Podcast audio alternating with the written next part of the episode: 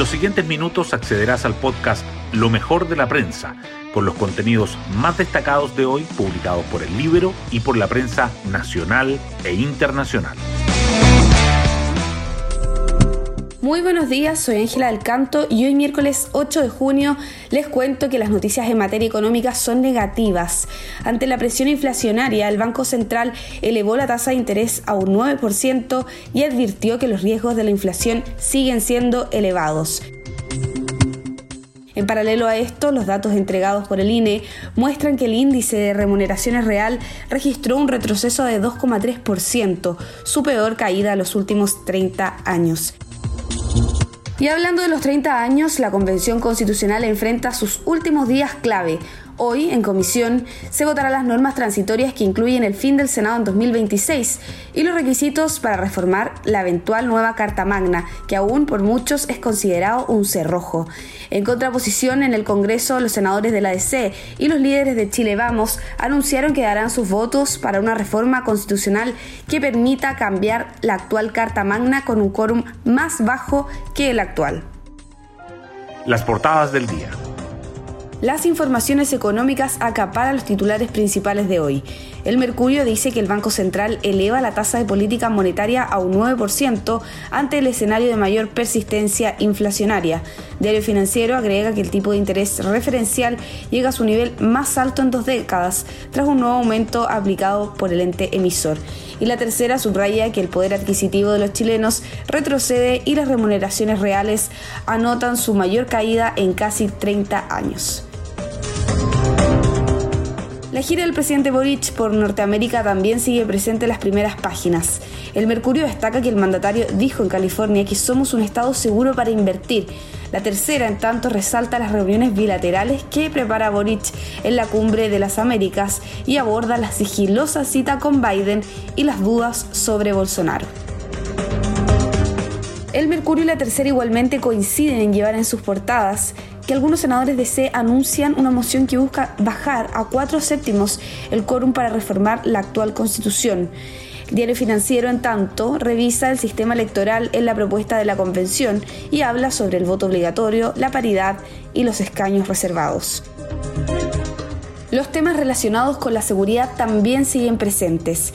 El Mercurio señala que escopetas y revólveres encabeza la lista de armas de fuego inscritas con más de 300.000 en Santiago.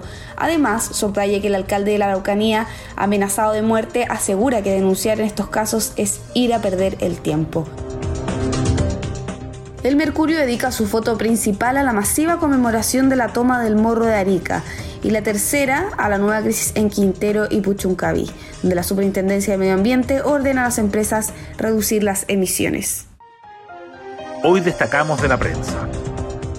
El Banco Central eleva la tasa de interés a un 9% ante la persistencia inflacionaria y deja abierta la opción a más alzas el Consejo del ente emisor decidió en forma unánime subir la tasa de política monetaria en 75 puntos básicos para llevarla al 9%, su nivel más alto desde 2021, y anticipó que podrían ser necesarios ajustes adicionales, pero de menor magnitud, para asegurar la convergencia de la inflación a la meta de 3% en un horizonte de dos años.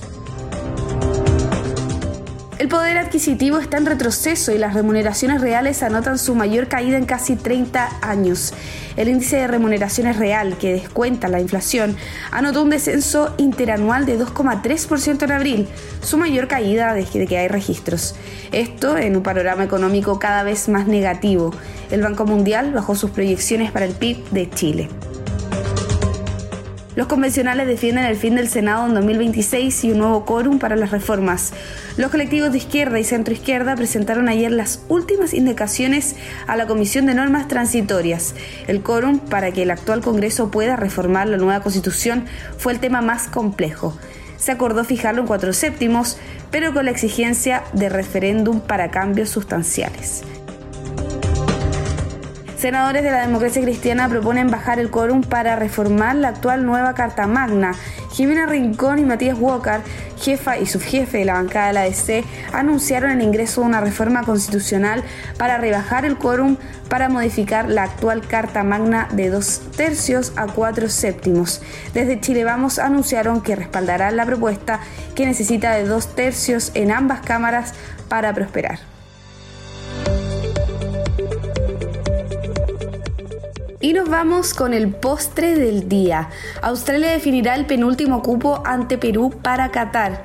El equipo oceánico venció por 2-1 a Emiratos Árabes y se enfrentará el próximo lunes 13 de junio con la selección peruana para buscar el pase a la Copa del Mundo. Un día después, el martes, Costa Rica y Nueva Zelanda disputarán la última plaza.